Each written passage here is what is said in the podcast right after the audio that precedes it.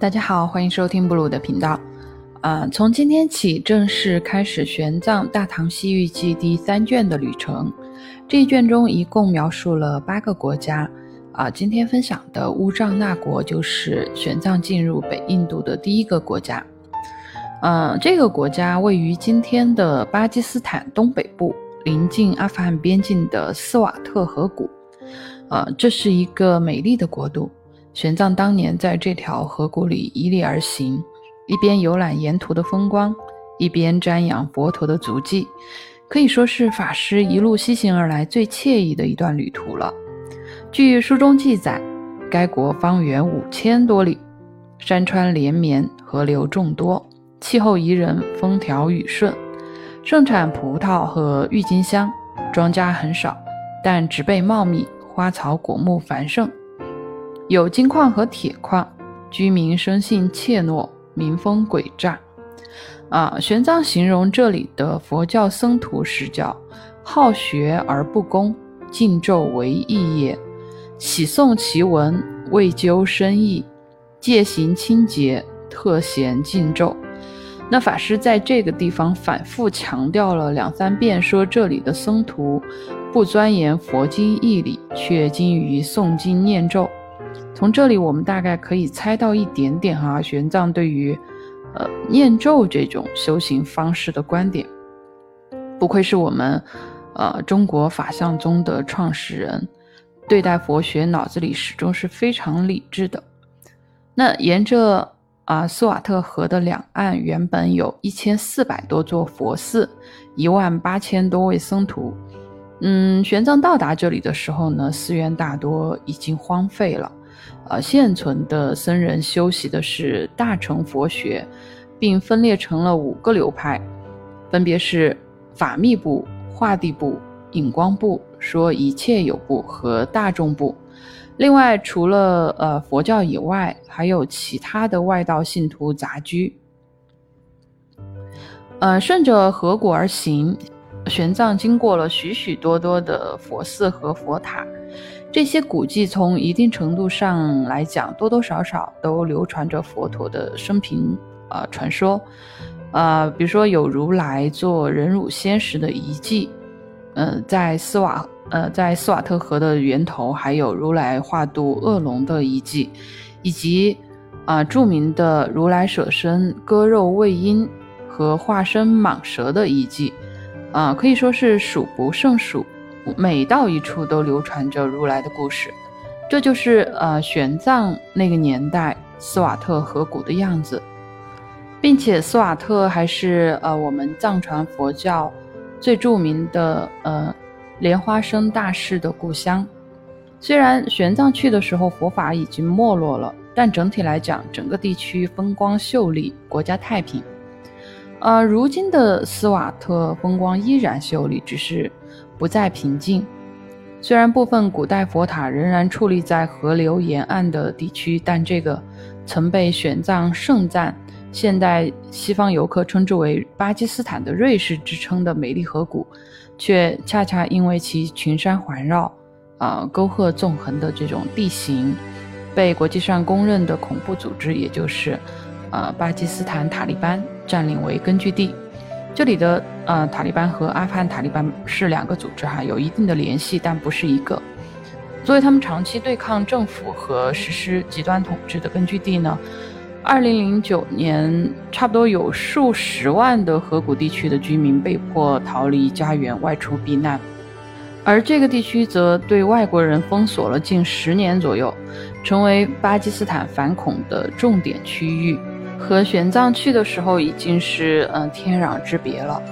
那除了呃恐怖组织，斯瓦特还是全球除哥伦比亚外出产祖母绿宝石的重要矿区。自二十世纪七十年代开始，这里的祖母绿矿床逐渐成为世界上高品质祖母绿的重要产区之一，以色彩饱和度高而闻名，产量也一直在增长。粗略估计储量约为七千万克拉。其中六到七成为高品质祖母绿，大家可以去百度搜索一下斯瓦特祖母绿宝石的图片，深邃碧绿的颜色真心是美呆了。可惜，这么美的一个地方，各类物产也十分丰富，当地的人们却因为战乱没有享受到大自然带给他们的宁静和馈赠。让我们再来八卦一下乌藏那国国王的传说，还是和龙有关。呃，看来龙不仅在中国，在南亚也有许多传说。只不过外国的龙不似中国一样是瑞兽，这本游记里边记载的龙大多数是恶龙。之前我们也讲过好几条龙的传说。下面让我们搬个小板凳来听听玄奘法师讲这个开车的故事。话说，有一个释迦族人被敌国军队打散了，流落在外面，遇到了一只灵异的大雁。这只大雁非常大，把它背在背上，带它到了一个池塘的旁边。那在这里呢，释迦遇到了一个龙化作的少女，两个人一见倾心。释迦欲要野合，少女说不可，我乃池中龙王之女，为禀明家父的话，这样做不合适。况且你我不是同类，更不能结合了。然后释迦说，你先不要管这么多。如果你愿意，我就可以把你变成人类。少女当然就应允了。于是释迦做法，果真把少女变成了真的人身。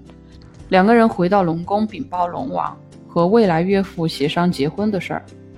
那老龙王觉得女儿能和人类结婚，简直就是八百年修来的福气，立马就答应了，并且送了这个人类女婿一把宝剑作为结婚礼物。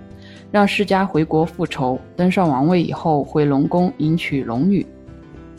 果不其然，释迦拿着这把宝剑披荆斩棘，一路杀了回去，果真做了国王，娶了龙女。